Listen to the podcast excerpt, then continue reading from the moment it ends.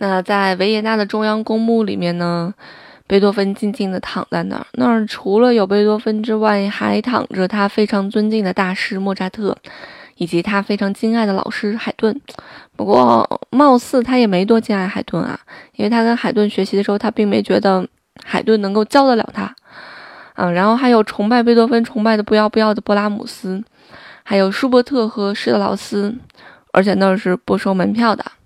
啊，就在维也纳，你坐一轨电车啊，到哪个站我忘了，然后你可以搜到中央公墓，就到那个站就可以了。然后你下车，下车门口有卖花的地方。我当时去的时候买了两束花，买了三束花，一束献给了莫扎特，一束献给了贝多芬，一束献给了舒伯特。呃，贝多芬在我心中的地位是相当的神圣的。我觉得除了他的音乐之外，他整个人的这个人格。也是非常值得尊敬和敬佩的，所以今天就跟大家一起来聊聊这个人，叫做贝多芬。那贝多芬也成长在一个音乐世家，他的祖父是一个很有建树的音乐家，他爸爸呢也是一位音乐工作者。啊，上一期讲巴赫的时候还记得吗？我就跟大家说过，说只要是大的音乐家，他必须是一个音乐世家出来的，就他肯定要有那个音乐氛围在嘛。那贝多芬家呢，除了是音乐世家之外，还有一个传统，这个传统就是。酗酒啊，他的祖母呢就是因酗酒去世的啊，然后他的爸爸酗酒，这是特别有名的一个酗酒。那个小贝多芬，因为他爸爸酗酒，他就没少吃苦头。他爸爸对贝多芬的要求非常严格，也是寄予厚望嘛，所以常常在喝醉酒、喝得醉醺醺之后，把小贝多芬从床上给揪起来，然后让他练习小提琴和钢琴。大晚上的一个孩子在那练琴，然后练错就打，练错就打，然后越打错的越多，越打错的越多。所以贝多芬就是小的时候就是一直在这样一个环境长大的，而且这样一折腾就是一宿啊，一通宵啊，简直就是给贝多芬他爸跪了啊！这种教育方式。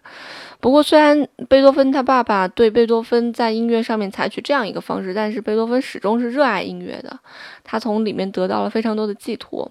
那贝多芬的妈妈其实是一个非常温柔善良这样一个女性啊。贝多芬一生当中所有的爱都不能跟他妈妈的爱媲美，但是非常不幸的是，在贝多芬十七岁在维也纳求学的时候，他妈妈就去世了，所以这件事情对他来讲打击也非常的大。那虽然贝多芬的爸爸是那个酒徒嗜酒如命啊，但却并不是那种完全不顾家的人，他非常关注于贝多芬的这个。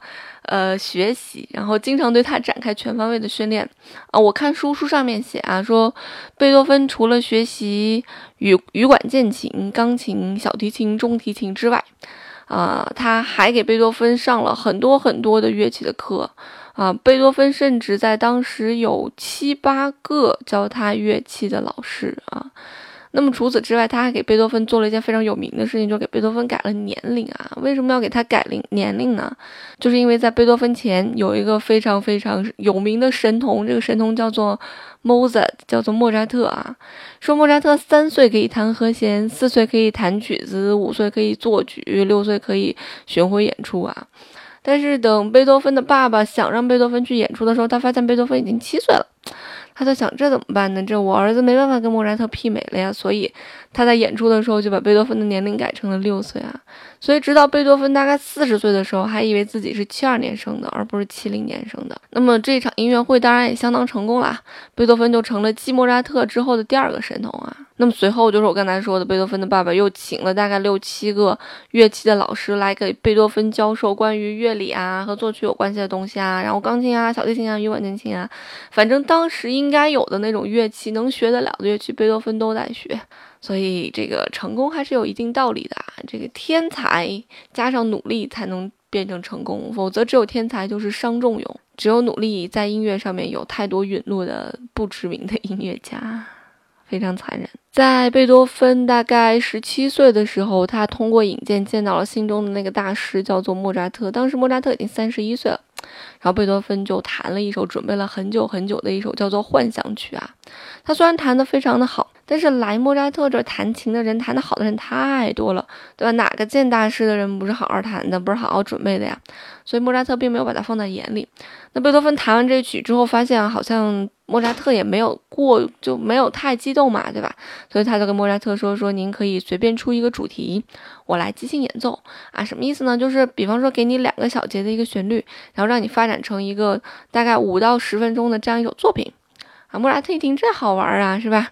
就给他写了一个东西，说去弹吧。然后贝多芬当时在现场就给莫扎特即兴来了一段。他弹完之后，莫扎特非常的激动啊。然后莫扎特就跟屋里的他的那些同好们说：“说诸位，请注意这个年轻人，不久他将成为一位杰出的音乐家。所以其实没有真正的怀才不遇的艺术工作者吧。”嗯，只有没有才华和实际味道的艺术工作者啊，就像梵高一样。那么，据说贝多芬和莫扎特只见了这一次，因为贝多芬第一次见莫扎特的时候，莫扎特已经三十一岁了，莫扎特很早就去世了嘛，三十五岁就去世了，所以很多本书上都写的是，呃，莫扎特和贝多芬没有再见面。但是，嗯，据贝多芬的一些学生车尔尼回忆啊，说其实他们还是有见面的。这些证据我就不讲了。那在贝多芬的所有这些老师当中，有两位大师对贝多芬的影响很大。一个人是交响乐之父海顿，那我不知道大家对这个名字了不了解海顿这个人。那么一个就是莫扎特的死对头，叫塞塞里埃里。就是在我们看电影当中，那个老卡着莫扎特，老给他使绊子，那个才华不敌莫扎特，啊，然后又就又确实对莫扎特使绊子这样一个人，但这个人却对贝多芬很好，因为本身就是不同年代的人嘛，就会有那种才华相吸。如果是同一年代，就会竞争会很强烈，对吧？所以这个人他给了贝多芬，其实给了非常多的帮助。啊，不过这个天才也不好教啊。这个二十二岁贝多芬来到维也纳，跟着海顿去学习的时候，他学着学着，他突然觉得他在海顿这里好像学不到什么知识，就是他好像那些海顿教他的知识还没消化就没有了。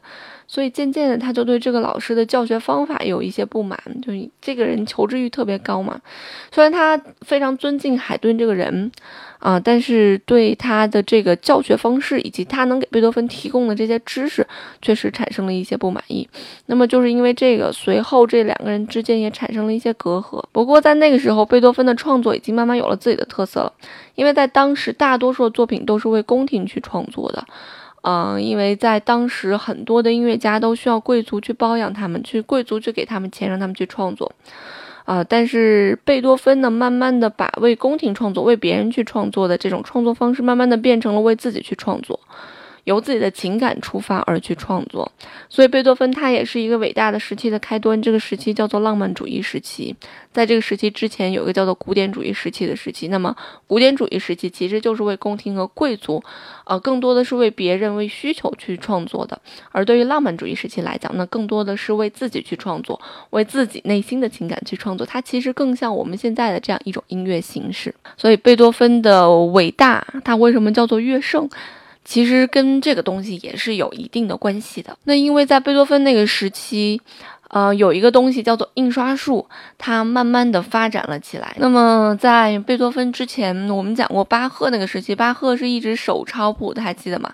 是就是因为他手抄谱，所以嗯，后期视力不太好了嘛。但是差不多到了巴赫的后期，莫扎特的前期，这时候印刷术其实已经发展出来了，还没有那么的发达。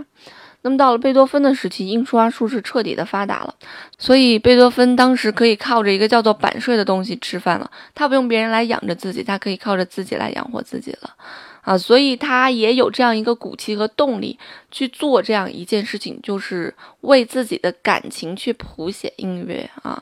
所以，嗯，这个时期是不是能够到来？这个人到底能够在乐坛上有什么样的地位？其实和大的时代真的是分不开的。如果没有印刷术的这个发发现，贝多芬还需要贵族去包养他的话，他能不能把心中的所思所想，嗯，那么大胆的写出来？这个东西不一定啊。那么聊了这么久了，其实该聊聊贝多芬的这个爱情观了啊，最吸引人的部分来了。这个贝多芬一辈子没结过婚，但是他喜欢过特别特别特别多的女孩子，数不清。这些女孩子啊，基本都都是贵族的娃，就是最正统的白富美，又是欧洲人白嘛，又是贵族的娃儿富嘛，肯定长得好看呀，对吧？那么有些书上在写啊，说至于品德，这个贝多芬就不太管啦，美就够了啊。但是贝多芬呢，也不是一个追求那个柏拉图式恋爱的人，这得深想啊，我就不明说了啊。但是他这个他的这个形象啊，在我们那个引文当中曾经给大家描述过他的形象啊，就是。呃，土红色宽大的脸，额角隆起，宽广无比，乌黑的头发到处逆立啊，就是别人说他跟没梳过头似的。眼睛射出一道狂野的光啊，宽大的鼻子又短又方，简直就是狮子的样貌。就是这是对贝多芬的一个长相的一个描述啊。所以贝多芬追求的很多人都会给他这样一个评价，就是丑这样一个评价。贝多芬在二十五岁的时候，曾经给一个女歌唱家写过一封求婚信。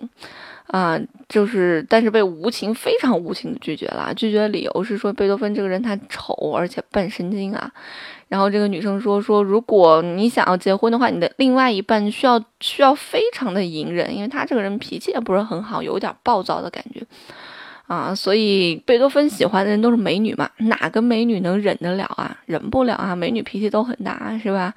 啊，所以贝多芬就一生也没有娶到新娘。那么后来，贝多芬来到维也纳，在一个贵族家庭里面教三姐妹钢琴。我们的影文也跟大家聊过啊，其中一个人叫做朱丽。那么贝多芬这个后半辈子爱情故事，多多少少都跟这些人有关系。在这儿，他认识了一个人生当中非常重要的一个女孩子。这个女孩子呢，比他小十四岁，叫做朱丽叶。我们讲过，他们互生了爱慕之后呢，本想着他要娶朱丽叶这一个人的，但是。家里面哪能同意啊，对吧？人家可是贵族，贝多芬你算什么？长得又丑又没有身份，所以家里面死活不同意。那么最后没办法，这两个人只能分手了。分手之后，这个朱丽叶嫁人了之后，还和贝多芬有一些联系啊。贝多芬就说，朱丽叶这个女孩子还是非常爱贝多芬的，她爱她的，呃，她爱贝多芬胜于爱她的丈夫啊。那么就是因为分手之后，贝多芬写了一个非常有名的奏鸣曲，这个奏鸣曲叫做《月光奏鸣曲》。我们小学课本里面有过什么？一个眼瞎的姑娘想听贝多芬的音乐会，后来贝多芬路过，好像听见了女孩跟什么哥哥谈话，然后就坐在钢琴前，伴着月光弹了一首奏鸣曲。这个奏鸣曲，然后贝多芬觉得这奏鸣曲写的特棒，然后就奔回家把它写下来。这就是《月光奏鸣曲》，这都是扯淡。根本就不是这样子的啊！那贝多芬写这首《月光奏鸣曲》呢，就是因为他跟茱莉亚谈恋爱，茱莉亚小他十四岁，这样一个非常美丽的女孩。后来家里不同意，失恋了，贝多芬就写了这样一首《月光奏鸣曲》。在这首作品里面的第一个乐章，你会听到非常非常阴郁的一种色彩，非常的压抑啊。他怎么能是波光粼粼呢？根本就没有什么波光粼粼，他就是完全描写的是一种贝多芬心里内心那种压抑的一个情感，而且这种情感是一种压抑又没办法爆发出来的这样一种感觉。你会听到不断这个我们这个右手在演奏的时候啊啊，不断的有三个音的不断的重复连绵不断的一个旋律在进行。那么除了这连绵不断的旋律之外，在高音就是稍微比这三个音高高一点的声部啊，你会听到一个旋律在进行，以及左手的低音声部也有一个呃低音的旋律线条在配合它，所以整个乐章听起来让你觉得特别阴暗，特别不舒服，根本就不是波光粼粼啊。那么《月光》这个奏鸣曲的这个名字其实也不是贝多芬起的，是一个诗人，他说他听完。这首作品就想到了波光粼粼，就想到了月光啊！这首这首作品可以叫《月光奏鸣曲》。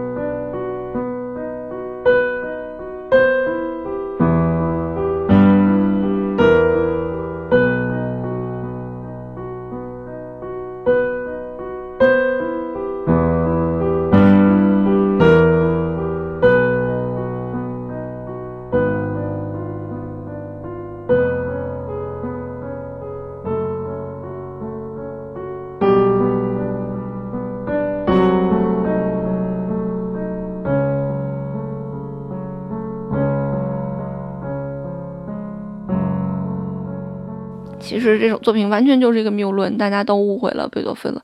这是特别有名的一个谬论啊。那么在这个作品的第二个乐章，非常美好的一个乐章啊，好像是贝多芬在怀念和怀念这个之前他所有的这样一段美好的一个时光，和这个女孩在一起的种种的美好。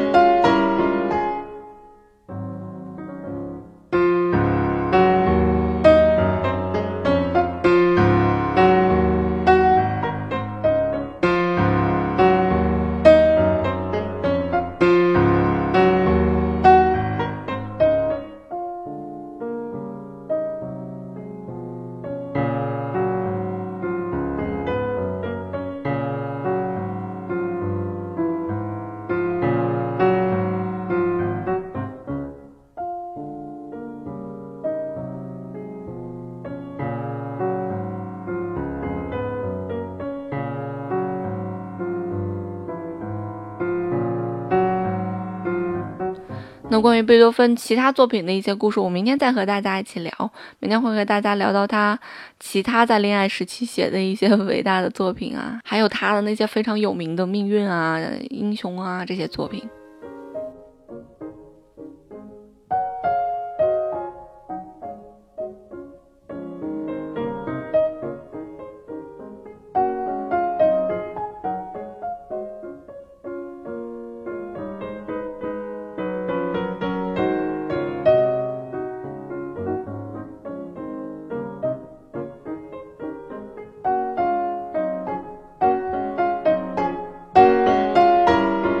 音乐不迷路，就在扫盲班。明天见啦！